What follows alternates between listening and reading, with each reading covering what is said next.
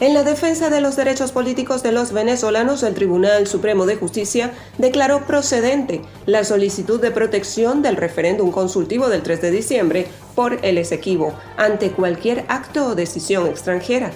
Este domingo 19 de noviembre se realizó la jornada de simulacro electoral para la consulta sobre la defensa de El Esequibo, con la participación de ciudadanos de todos los sectores políticos, sociales, religiosos, culturales, quienes dejaron a un lado las convicciones partidistas para expresar su voluntad de defender el territorio esequibo.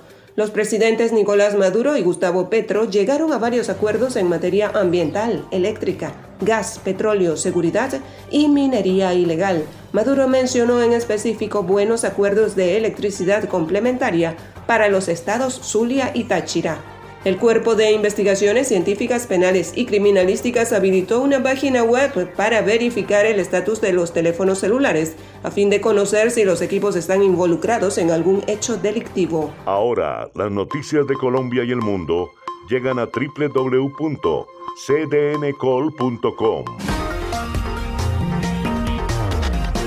Somos cadena de noticias y el portal digital de las Américas. Noticias, deportes, salud, entretenimiento, análisis, América Latina y el mundo, radio y televisión en vivo, cadena de noticias.